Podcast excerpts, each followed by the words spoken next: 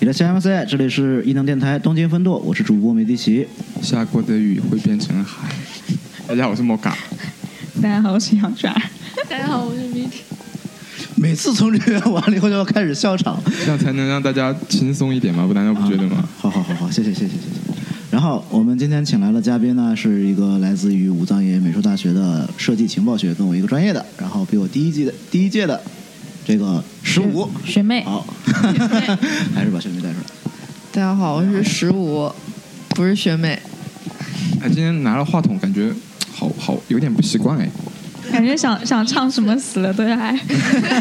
第一次使用设备，纪念此刻。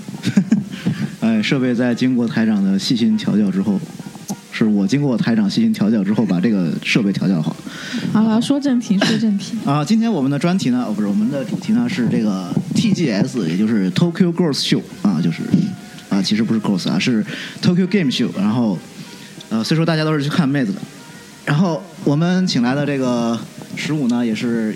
去了这个 Tokyo Game Show，而说而且还写了一篇文章，对不对？嗯，对。按理说应该请个宅男过来，但是确实十五是认真去玩游戏的，对不对？对，我是认真去玩游戏，然后顺便还看了一下妹子。哎，拍了很多嘛。嗯，然后，嗯，然后你自我介绍一下吧，还是嗯，大家好，我是来自穆萨比的，呃，今年大学院一年生的十五，还说不是学妹？并不是美第奇的学妹，谢谢。啊，这个梗跳过吧。为什那那今年有玩到什么好玩的游戏吗？或者有今年看到什么了不起的事情？今年排那个如龙的试玩，如龙六因为快发布了嘛，然后它的试玩排了三个小时玩到了， 然后剩下其他的试玩没玩到，但是去看了一下那个最终幻想的展区，还有别的其他的那个，嗯，怪物猎人，怪物猎人 Sorry Survey 的那个，嗯 Pokemon 版的口袋妖怪版的怪物猎人，对，然后还去看了一下那个重力眩晕。嗯今年也出展台了。然后还有索尼，虽然自己有自己的展台，有 PS 的展台，但是他还搞了一个手机的 Xperia 的展台，我也去了。哦，我记得那边的妹子特别好看，嗯，没有啊，那边用的是初音啊，初音和如龙的那个 K 六代言的。哎，我记得那边排了好好几排，然后全都是穿着白色短裙和，对，那个是负责把手机擦干净然后给你玩的妹子。哦原来是好贴心的服务啊！嗯，对还是而且还是妹子擦的，要不要给观众就是科普一下 TGS 是一个怎么样的活动？嗯，Tokyo Game Show 嘛，就是在东京举办的游戏展览，就是简单来说就是这个样子嘛，是最大的那种。那应该是亚洲最大应的，该是呃跟 EA 比世界第呃没有呃 E 三比，然后这段这段要剪掉。没关系，没关系，嘲笑你也是一件非常开心的事。继续啊，应该是莫娜第二的吧，亚洲第一。然后亚洲今年第一应该是亚洲第一，然后一三应该属于是同级别的，但是肯定怎么说，就规模来讲的话，哎，哎，但是我好奇的是，这种游戏展的话，每年它都会一样吗？还是怎样？就只是技术上的革新，还有还会出现什么新的革命性的那种吗？感觉这很个少吧。主要是看那个，就是因为每年游戏设备上的技术上的更新，前阵子倒是就是前几年还一直比较多，但是这几年就是去一种比较平稳，就出了出了 VR 之后，没有别的特别大的嗯新的技术，所以今年着重是涨的是 VR，然后明年不知道它的重点是放在，因为去年是在手游上，所以明年的话可能要期待一下那个 MR 或者是 AR 方面的游戏。啊，那你今年有玩到什么 VR VR 技术的好玩的游戏吗？今年我十点十点开场，十点四十进到场子里面之后，就发现 VR 的那个整理券已经发完了。这样， 因为毕竟是今年的主题嘛，哦可能大家想到了。对，哎，那我一直很好奇，这种游戏展一一般是不是都有一个成人游戏展区啊？东京的有吗？没有，有的因反而为最啊，关竟心然没有吗？这是传儿最它因为它没有分那个区，然后小朋友都能进去的话就没有办法。它那个展展区又是全都是打开的嘛，就是常开式的哦就没有办法。所以一 E 三的话还是以游戏就是软体为主，而没有以硬件，比如说当然也有主机的发布什么也有。也有当啊然，也有的。对啊，因为 PS 就出新的那个主机了嘛，然后这次也是 PS 的 VR、PS VR 和那个 PS 新的主机，然后主要游戏主机方面就是 PS 的会比较多，其他的其他别的主机就没有。今今年正好发布的那个新的主机的时间正好跟 TGS 不在一个时间是是，线上，而且任天堂万年不参加，然这后个是有一个什么梗在里面是什么？就是索尼跟任天堂的这边是索尼的主场的这种感觉。嗯，这这倒是确实应该算是索尼主场了，嗯、因为索尼的场子特别大，基本上都是他们的了，那那种大块空间。然后微软也基本上参不进来脚，差不多吧，因为在日本这边的游戏软体还是那个 PS 占特别大的那个市场，然后 Xbox 也好，V V U 虽然有，但是也是出于比较家庭向的，像主力的那些购买军还是在 PS 游戏上会比较多。嗯，我虽然好像看到了那个超级玛丽的超级玛丽制造的展位吧，对，然后它就在特别小如龙的展区的对面，然后就没什么人去看。特别小一个展区。哎，然后既然这个十五同学对这个游戏这么了解，那请问一下，你是从什么时候，然后怎么样才喜欢上游戏这个东西的？游戏这东西好小，因为我爸是程序员，我从小就在沉这种一睡个在海洋中游泳。对，我很小时候家里就有电脑啊，然后基本上就是从出生开始就从出生开始，就家里就在那种环境下，然后幼儿园的时候就开始玩电脑，最开始的还是从 PC 端上的游戏开始的。对，还是从 PC 上开始，然后因为家里面爸妈就比较传统嘛，就觉得玩游戏不好啊或者之类的，就不太让玩，所以我其实从除了 PC 游戏以外，自己有自己的那个 PSP 是在高三那年自己攒钱买了一个。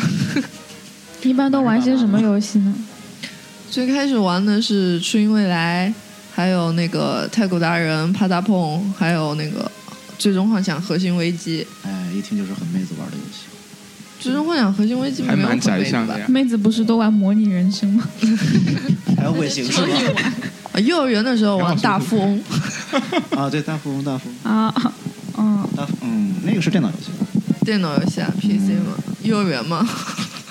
而且本来那种主机端在国内普及，还是因为有那个禁令的原因嘛。我刚开始有小霸王、奇乐无穷 啊，对不对？那个我知道大学还在玩模拟人生哎，因为因为突然发现就是可以什么什么建个房子把人围起来 让他饿死在对对对对那，或者什么婴儿扔到河里，这这种模拟类游戏都喜欢玩这种，还有什么过山车大亨啊？最最大的乐趣就是建一个出现坑事底故往里面放进去，对嗯对对。哎，但是好像现在的这种游戏都少了点少了点这种幽默感，感觉其实我不知道我不太玩现在的游戏，应该说还算蛮多的吧，就包括如龙也好啊，什么 GTA 也好，像就是这这种种也有模拟游戏，我记得是现在有个很火的，叫那个《我的世界》，是对吗？ Minecraft 啊啊，那个 Minecraft 可以在里面建一个美术馆，我弟弟他们一年级全班人都在玩这个游戏，我天哪，好厉害！现在小孩好像都在玩这个，玩得很呃， 然而我也在玩。就是这个游戏是属于一个比较偏，就是上线下线都很，就是下线很低，上线很高的一个游戏。对，对对对，你就可以在里面编程，甚至嗯可以在里面去做音乐编程，可以在里面加 mod，自己去做一些各种各样的，就是想象你只要能想得到就可以做得到的事情。嗯，所以说画面风格就是马赛克。但现在主流的一些游戏是不是还是竞技性比较强？嗯，其实也没有吧。还是要看平台不同。而且在每个国家的话，比如说在国内还是以手机端， 要不 PC 端，主机的话还是日本这边主还是对主流还是主机的游戏吧。嗯，对，而且其实网络游戏在日本的发展还是蛮慢的，嗯，就对，主要是韩国，包括国内。嗯，日本网游的，而且日本现在有个流行趋势，去游戏厅里面玩网游啊，嗯嗯，哎是怎么，Game 游戏厅 Center 里面玩网游，网游，对，就是哪些那种弄什么卡牌东西类的吧吗？？不是，就是 Game Center 的，就是网游，就是我们一般在 PC 上玩的那种网游，然后他们在 Game Center 里面可以哎，玩。真的、啊，没有嗯，没有见过，就是像进入我手机太少了们嘛十五年前刚刚进入网吧的时代那种感觉吗 对，但是但是他们去的是 Game Center， 而且那边的画质其实蛮好的，应该。对，他就们国是内的高级网吧，啊，没有 啊好吗？然后 曾经去网吧都是玩什么《石器时代》，包括《三国群英传》这种二，啊三国群英传二》梅丽奇不是也去了 TGS 吗？有什么感想吗？对，除了对妹子，呃，也可以聊一下对妹子的感想。好像除了妹子已经没有什么感觉啊。他其妹实子的时候多少多都不少叫还是有都不叫上唐老师，我问了要不要去的好吗？ 嗯，其实说实话，我最我觉得最有意思的部分在那个独立游戏制作那边，啊，萨斯卡美第奇，就是大公司的那些东西，其实都是有有套路在里面，就嗯是照着那个方向发展就很有很有可为。但是像像那种独立游戏的话，就是每个人都要以每个组织、每个工作室、每个甚至每个人都会有自己的想法去做一些新奇的东西，啊，嗯做一些有趣的，就是可能是就是以自己的角度很有趣，不管就是有点把游戏当做艺术来做的感觉。你有没有什么印象特别深的那种独立游戏？主要还是被妹子吸引去了一下。沉默了一会儿，发现好像并没有什么特别啊。其实有一个怎么说，美术做的特别好，但是游戏性因为就是只玩了两分钟，完全没有完全体会到，然后名字也不记得了。嗯，哎，那 TGS 的话，比如说今年会有就中国的厂商去吗？有呃有，嗯真的有。每年都有。对其对实对近几年中国的嗯、呃腾讯娱乐啊，然后还有集合网，还有那个还有哪几个国内的游戏厂商也去了，嗯还有那个赞助的牌子也去了。嗯，对手游网然后也在手游也很多。对，他他们其是作为那个比如说参展的呃厂商，还是作为那种媒体合作伙伴？有媒体合作伙伴和参那嗯个就是参展厂商也有，然后台湾和中国今年去的也挺多台。湾和大陆，台湾和大陆，哦，台台湾和大陆， 那哦，他们会有带游戏过去吗？就是比如说那边不是有很多提供试玩的嘛？对对对，嗯有带。试玩的倒是没有看到。对，，尴尬嘛。有吗？你有玩些什么？我看到了《仙剑奇侠传》的展台，展，然后还有那个什么跟《秦时明月》放在一起，不知道为什么，明明是动画。国内的那个是手游和 PC 端的会比较多，嗯，然后手游的展我好像展出的我有见到，其他的好像没太注意。然后那个《仙剑奇侠传》的展位是一个穿着旗袍的妹子在那边发传 单。 看吧，重点还是妹子。哎，但是说到中国嘛，在日本就就是 China dress 啊，就是那个旗袍啊。然后说起来，中国妹子大家都觉得是这种印象，我觉得很， 嗯。然后还有一个手游的一个也挺印象挺深，叫空空中还是什么空中还是什么啊，空中网，嗯，好像是吧。然后是一个那种跟那个部落围攻一样的那个三国游戏。空中网，因为它跟 TGS 是属于合作的关系，哦，所以这次这次空中网展的都那个台我没去到，嗯所以不太清楚。嗯，只是路过了一下，并没有看到什么具体的内容。 而且日本那边的玩家的话，就是感觉对国内游游戏的这种接受的话，感觉还是有一个问题。除非你是比如说拿一个日本的动漫的 IP，然后去改了一个东西，然后带过来的话，可能大家会有接受度。那个其实说实话，这边反而会有一些版权问题，说不因定为他拿的 IP 的话，肯定是就是这边的啊版权已授经授权了，就是授是权吧？了的嘛。这个是一个，其实其实现在有很多这个中国的手游在日本的这个市场还蛮有占有率的。 App Store 上面嗯是。嗯可能排名没有很靠前，但是他们广告做的还是蛮开心的。 包括之前玩的几个，就是那种比较算是小手游吧，反正老是看到他们的日文广告。前阵子不是在推上看到有日本宅男为了玩那个国内那个手游是什么？呃，像剑娘一样的什么什么少女吧，然后为了玩那个开始学中文了嘛，嗯然后国内不是在发你们也有这一天，不过确实中国的手游做的还是蛮好的，嗯，日最本近好像的有一个很火叫《阴阳师》，啊，呃阴阴阳师师，确实画面也蛮好啊，而且然后 CV 都是日本这边的 CV，连那个画面我都怀疑是日本做的。那我倒们偷 偷问肉肉问一句，尾行还在出吗？哎，我很很期待出一款 VR 版的卫星。嗯，这个我觉得是有希望的， 谁知道呢？因为 VR 好像对这一方面的介入，因为还是一个现在现在来看的话，最大的盈利点应该还是在跟这种色情色情上面有接。对色情产业和游戏产业应该是 VR 最大的刚录节目之前，唐老师刚刚展示了他 的 VR 黄片， 啊， 花了八千日元，对，花了八千日元买的，相当于八十万人民币，是不是还戴眼镜啊？啊？开个玩笑， 对啊，其实还，但是体感的话哈，就是你没有看它介绍以后，你使用以后，还是觉得它的处在一个比较初级的阶段， 就是感觉跟小时候你戴，就是你现在去电影院戴 3D 眼镜看 3D 电影，区别没有那么大，嗯就是还嗯但是起码还是可以，毕竟只花了八。千日元嘛。对，可能还是装备还需要升级吧。对，你要是买一个那个什么 HTC 的那个火腿肠的那 个叫什么来着？vivo，嗯 啊，HMD，嗯，那个是一个全整整体的 VR 系统，对，它是要首先你要有一个空间，对像在日对本对基本上很难玩到那个东西，因为我们的房子太小。嗯然后它需要有一个空间，它会侦测你的这个站的位置、你的嗯动作以及各种各样的。就是它会捕捉你的整个动作，体然感对后对不是像原现来现在在科技已经发发展到这种，而且还需要一个非常内存非常大的电脑。好像是嗯、那个肯定需要很很好配置电脑倒是没错。啊，对，还看到一个滑雪游戏，是它专门有一个下面一个那个平衡板一样的东西，你有看到吗？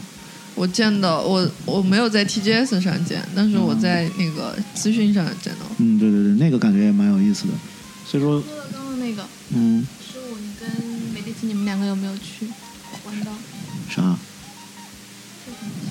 那没有色情游 戏那不是听说有一个被捏坏的胸部嘛？啊，啊！ 对对对，来，师傅讲一下这个事情的过程。我因为之前去展之前，我们是十八号去的，就是十七号的时候也也有展，然后 VR 展区那边有一个嗯体验触摸少女胸部的游戏，然后有一个人体模型放在那儿，然后带着 VR 看到的是美少女，然后伸手可以去摸那个人体模型，就是约等于在 VR 上加了一个体感。然后结果十七号那天一般展出的时候，才过了多长时间，那个胸就被人家摸坏了。胸被摸坏了，胸被摸坏了，大概是个什么概念？是动漫的那种还是真人？ VR VR 里面是动漫的那种，嗯， 嗯那现在 AR 的话放在游戏里， ，A 二确啊，实游戏有只这有个趋 Pokemon 势 Go 啊，其实其实也有一些概念性的游戏出来了。 有，但是还是 AR 方面还是现在还是局限于它的那个叫什么使用操作端，哦，就对对，，因为啊，谷歌眼镜现在不行了嘛 对对对，然后剩下就只有手机，然后手机平台上现在放这种 VR 的软件什么的，如果做的特别大的话，手机内存吃不消；嗯但是做的小的话，就画质又不是很好。对，现现在在那个微软应该算是在试验阶段，在做一个叫 HoloLens 的一个 AR 设备，算也算是个眼镜。然嗯，后它也是跟有做那个跟 Minecraft 的一个合作的一个呃 demo，算是做了一个 demo 出来。然后还有一个展示是一个有点类似于射击游戏的一个 AR 游戏，反正从网上看的感觉还蛮有蛮有意思的，但是那个东西现在因为是工程机，贵的要死，应该怎么着也卖十几万人民币。所以感觉 AR 是一个未来游戏的发展新的风潮嘛。应该是 AR 和 VR 两方一起走吧。嗯，因为一个是加强现实，一个是虚拟现实，就是，嗯，既然这样的话，呃说到这个问题的话，我就觉得应该说一下游戏意义这个游戏的意义这个概念。您说，您说， 您说，这个其实我们应该还是让嘉宾来发表一下嘉宾的意见，然后我们再这个锅甩的好啊！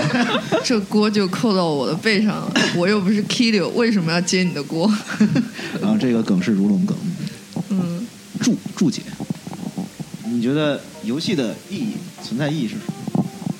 游戏因为人类活在这儿跟其他的生物有区别的，就是因为它有自己的思想意识和它的这个社会环境下，它除了吃穿住行以外，它还需要自己的娱乐。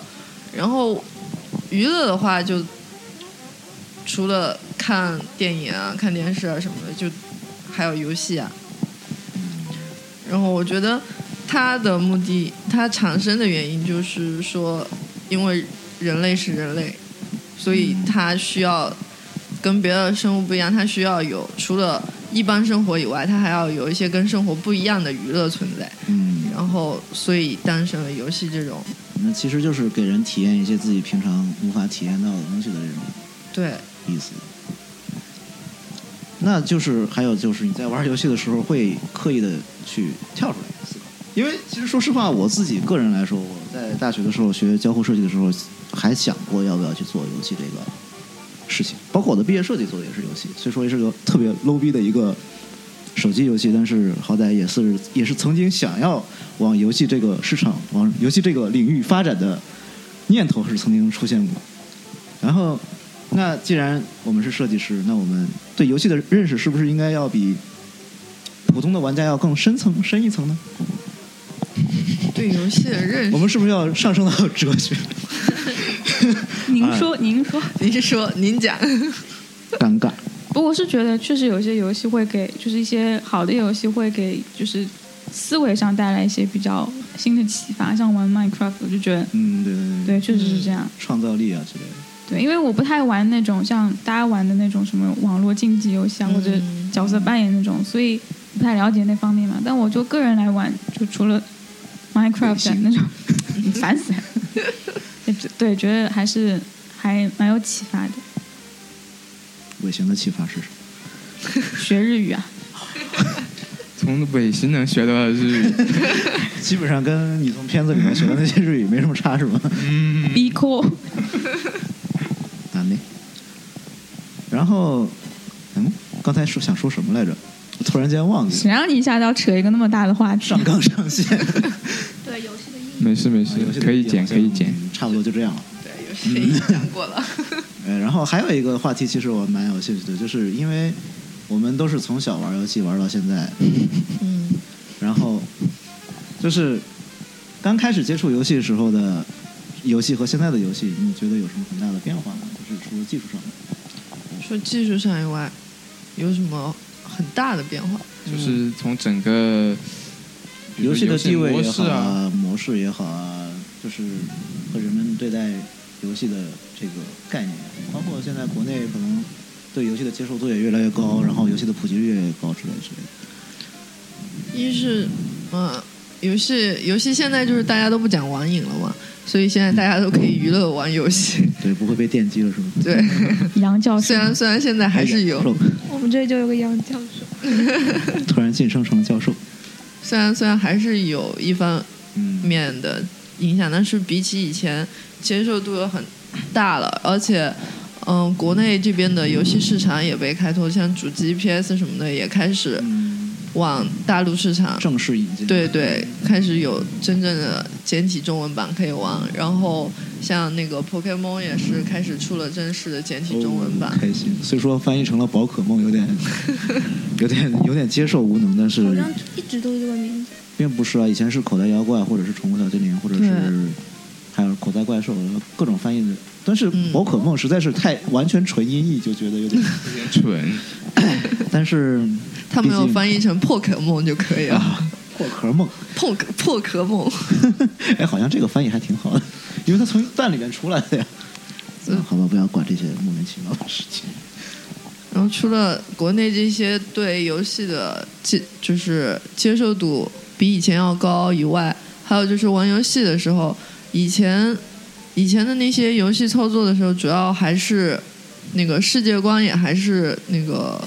就比如说在这个世界里面玩，然后挖寻宝藏或者什么的，就不是很自由，就自由度不是很高。而现在你可以在这个游戏世界里面再去创造你自己的游戏也好，创造你自己的生活也好，建大楼也好，干嘛也好，就自由度很高，就搞得很像就是真的是另外一个世界就。模拟了一个生活出来的。对，，就比怎么说呢？不一定全是好事吧，但是确实感觉时代不一样。对，说实话，这种自由度特别高的游戏，就我个人而言，我首先我是一个收集强迫症，我会想把所有的要素都收集齐，但是我又特别懒，然后又导致我还没有收集齐就直接把游戏给弃掉，特别是那种自由度特别高的游戏，鸡那个什么，那只能怪你啊！ 对，都是我的错，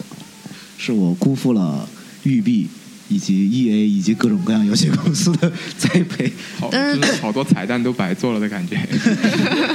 哎，但是我会去收集，嗯，好吧，但是还是没有收集，美丽现在还在玩 Pokemon 吗？并没有。哎，Pokemon 其实也是一个还蛮奇怪的现象，它就是迅速的火起来，再迅速的冷却被下大去家嗯消被大家丢弃。因为它确实没有很大的用户粘性，我觉对得。对对对对，它虽说刚开始的概念非常吸引人，但是就是属于三分钟热度，很容易让可人。嗯玩性上还是有一定。对，毕竟，而且现在说实话，游戏要用游戏本身去吸引用户，还是一个比较难的一个事情，就是因为，呃，单机游戏的话，可能是专专注游戏性的话还好，但是 Pokemon 它 Go 它是做一个概念性的游戏，那概念性的东西的话，它可能把概念打出来以后，大家接受这个概念之后，马上慢慢就会觉得这个东西稀松平常、是习以为常了之后，就会觉得觉得兴趣慢慢会冷。所以这会不会也是 VR 跟 AR 的局限？啊嗯，我觉得这个只能说是一个个例吧。嗯， Pokemon 毕竟来说，它的那个噱头性还是太强。但 VR 跟 AR 的话，它确实具有很深的广度可以去挖，因为那个作为一个革新的技术来讲，是的，是的。而且其实说实话，Pokemon Go 也不是说就这样会是就这么玩了。对，它因为之后 Pokemon 其实它火的时候太火，它现在仍然还是有相当一大部分嗯，对那对个，玩家群体在的。一个是这个，二是他们还会再慢慢去更新自己的嗯产品，就是可能会，嗯之前也只有抓小精灵，嗯，对。后续应该可能会有。现在它不是也加入了这个手表，可以去使用这个？就是在大家不太玩的时候，我就开始疯狂疯的狂地站到 恋上了。对，对因啊，为站到管教开心。因为你们都没有发现，现在可以带自己的小精灵出去外面散步对了。对对对，可以的。然后后它会给你那个 candy 那个。对，他会给你糖，走到一定程度给你糖。但是像皮卡丘和伊布这样的小精灵，还可以走到十公里之后，可以骑到肩膀上。真的啊哎这个我才是头次对知道。是更新之后的功能啊对吗。对对，更新之后，你带着皮卡丘走够十公里之后，皮卡丘可以在你肩膀上，诶，就特别可爱。哎哎，快去试一好好试萌啊！因为我之前有一个有一个就是口袋妖怪迷的一个朋友，他就抱怨 Pokemon，他就觉得 Pokemon 的有那个小那个跟主人没有感情，而是对嗯只是被交换的工具，他超讨厌这个游戏。现现在它在慢慢 Pokemon 是可以的、吃的。慢慢的更新，然后更新开始就改了很多东西，而且毕竟它那些重头戏《超梦梦幻》还没有放出来呢，对啊，就是全世界现嗯在都还没有抓到，你们都还没有集齐你们的图鉴，你们就放弃了这个游戏。 对，超梦梦幻还有三大神鸟。其实对昨天我都回家电车上还看到有两个日本人在那边交交流心得。嗯前天不是还在台场，因为众人玩 Pokemon 被啊 警察什么的，嗯，最近有个趋势就是，玩 Pokemon Go 的年轻人稍微少了，但是年纪就是年嗯有一哎就点是对有一点年纪的就，然后我们去那个神奈川那边有一个山上专出小火龙，然后我们去抓小火龙的时候发现。就周围有一些叔叔阿姨也在抓小火 龙，一边遛着狗一边抓小火龙。就其实那种特别，比如十几岁的年轻人的话，对这个 IP 的忠实度其实没有那么高。嗯，对他们现在喜欢妖怪手表，那是什么？要为什么？哦，就那嗯个，有红色该我记。就是那个 g 拉 g 拉崩的那个。啊，就是在那个电车上。对对对对，那个芥雅人演那个幽灵一样的那个。然后，反正这其实这个感觉跟 Pokemon 多少也有点相似之处，而且它的整个商业模式跟 Pokemon 也没什么太太大差。嗯，出游戏都是一次出两座啊，很不要脸。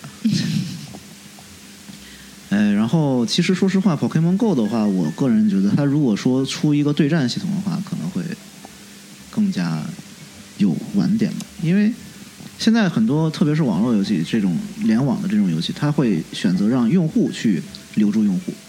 嗯，就是我在游戏里面建立了社交网络，我在游戏里面建立了所谓的友情，啊，像部落战争那对个，对对，就对这个也是，包括其实最最那个典型的应该是《魔兽世界》这样的，啊，就是大型的网游，嗯就是我是有一个这个这算什么呢？工会，嗯，然后我是有责任的在这个工会里面，这个东西会抓住用户的心，让他不会跑。但 Pokemon Go 你不觉得它未来很大吗？就是啊因为它不很大，嗯它不停的更新，它不停的更新，你指不定它就可以有对战模式呢。对对，当然当然是有这个可对，能。而且因为它本身就是在道场。在道场作战的那些，就本来就已经有，就是对战的可能性已经有了。嗯就是现在确实也可以对战，只是说固定在道场上面。万一他以后更新把这个系统就更新到哦，这个队伍和这个队伍的人遇到一块儿的时候可以对战，或者是对战之后可以抢这个小精灵之类的那嗯种。可是这游戏上的更新对对设备的要求好高啊，就像 VR、AR 一样，我觉得它只嗯是它发展是在尖，越发展越尖端嘛，对普嗯罗大众来说，感觉局限还是蛮大的。但是曾经电脑也是一个非常嗯，贵的、非常难得的东西，不是吗？在我们小的时对，候，就是那个技术它更新之后，你它的成本会变低对啊。对民用的技术也相应的在对，而但是且很久之后的事情了嘛，但嗯但是现在的 VR 也并不是一个非常成熟的游戏设备啊，嗯，就是那倒它是现在属于我们如果去买 VR 设备的话，我们是先驱，我们去作为小白鼠去体验这个 东西，非常然后 唐老师，还蛮想感受一下唐老师的 VR 黄片的。 下次戴眼镜过来 了，好的下次我们要聚聚众这种看毛病。聚众看毛 片。哎，但是其实我觉得 Pokemon 就是刚才讲那个世界观的问题的话，嗯有一个问题是，其实比如像《魔兽世界》讲，它的游戏模式是这种 RPG，是嗯很传统的 RPG，、然后它的世界观设定很宏大之后。你可以展开，比如说搞得像一个社会一样啊，你有工会啊，然后对对因为它里面有本来有它自己的世界观，然后你可以根据那个世界观展开很多的东西。但是 Pokemon 这样的东西，因为它的模式是一个全新的，就其实你能展开的，包括这个 IP 能展开展开的度也是很有限的。实际上吧，它这个既然说到它的 IP 的话，那肯定就要说到它原本的游戏了。对，嗯、但是它原本的这个宝可梦的话，宝可梦的话，嗯，就是那个，就是原来 G G B A 上面，就最早开始是 G- Game Boy 嘛 Game，Boy 然后它是有交换、对战这些功能的。然后它有自己的那个任务线设定在里面对。对对，所以其实说实话，那肯定可能性是有的，而且我觉得也不会，他们不不做这点。我觉得他们一定是在这个日程上面会去做这个事情。因为既然都用了这个 I P 嘛，其实这个 I P 也是很大一个点，对卖点。啊，然后我觉得我们跑题了，突然跑到了 Pokemon Go 上所以面我们。本来今天的主题是什么 Pokemon 来 Go 着专题，我们是 TGS 专题，嗯，那你那你继续聊啊，聊回去啊。强行搬回话题。啊，然后那其实从我们刚才说的这些东西上面来看待，就是可能说我们现在游戏的这个发展趋势就会变成了 VR 或者是 AR 或者是 AR 加 VR 是 MR 是吧？ MR 对对对，这种这样的一个趋势会存在。然后，然后就是以设计师的角度，你如何看待这些变化？是否会给就是我们造成一些新的课题，或者是给有一些新的方向提供？对啊，像现在出现了 VR 技术、AR 技术，然后我自己的研究题目也是跟这这些新技术有关的嘛。我觉得在游戏方面做的，因为游戏的发展很快，在所有行业里面来说，然后在这些技术在游戏方面上成熟了之后，用在其他方面，用在艺术方面也好，用在设计方面也好，可能就可以借用游戏方面已经有了的这些技术，或者是已经有了的这些套路去做。你像 AR 作为艺术，现在还蛮多的，对，对我还蛮喜欢的。呃，你们那边不是有一个同学在做 AR 的项目作我作品？嗯无聊吗？同学做那太无聊，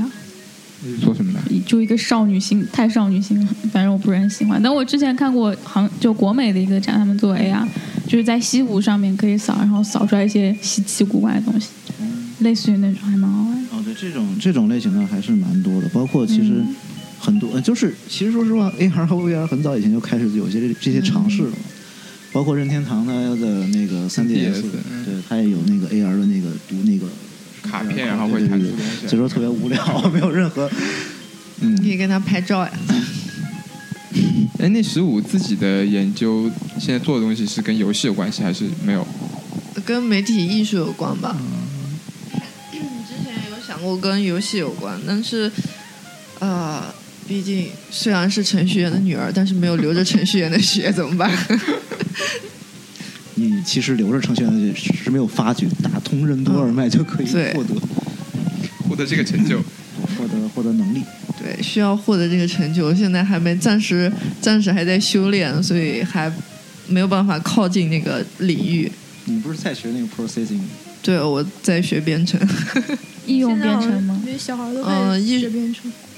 对现在对嗯，其实说实话，因为学英语也好，学别的语言也好，学学 C 语言也是语言，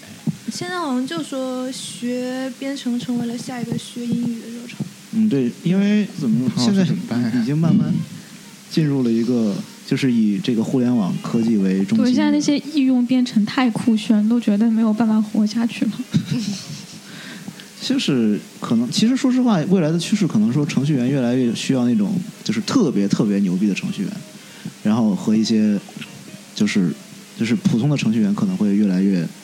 失去自己的就变成一个人人都具有的技术能力的感觉。对对。嗯，嗯，反正我是不具有。但是实际上，现在作为就是去做设计也好，做什么这些东西，需要编程的部分会可能越来越少，因为 Adobe 也出了一个叫 Muse 的，是专门用来做网页的，就是无代码嗯做网页的一个网站网站的一个软件，还出了一个 UX，一个无代码做 demo 的软件， 就是可能程序员的这个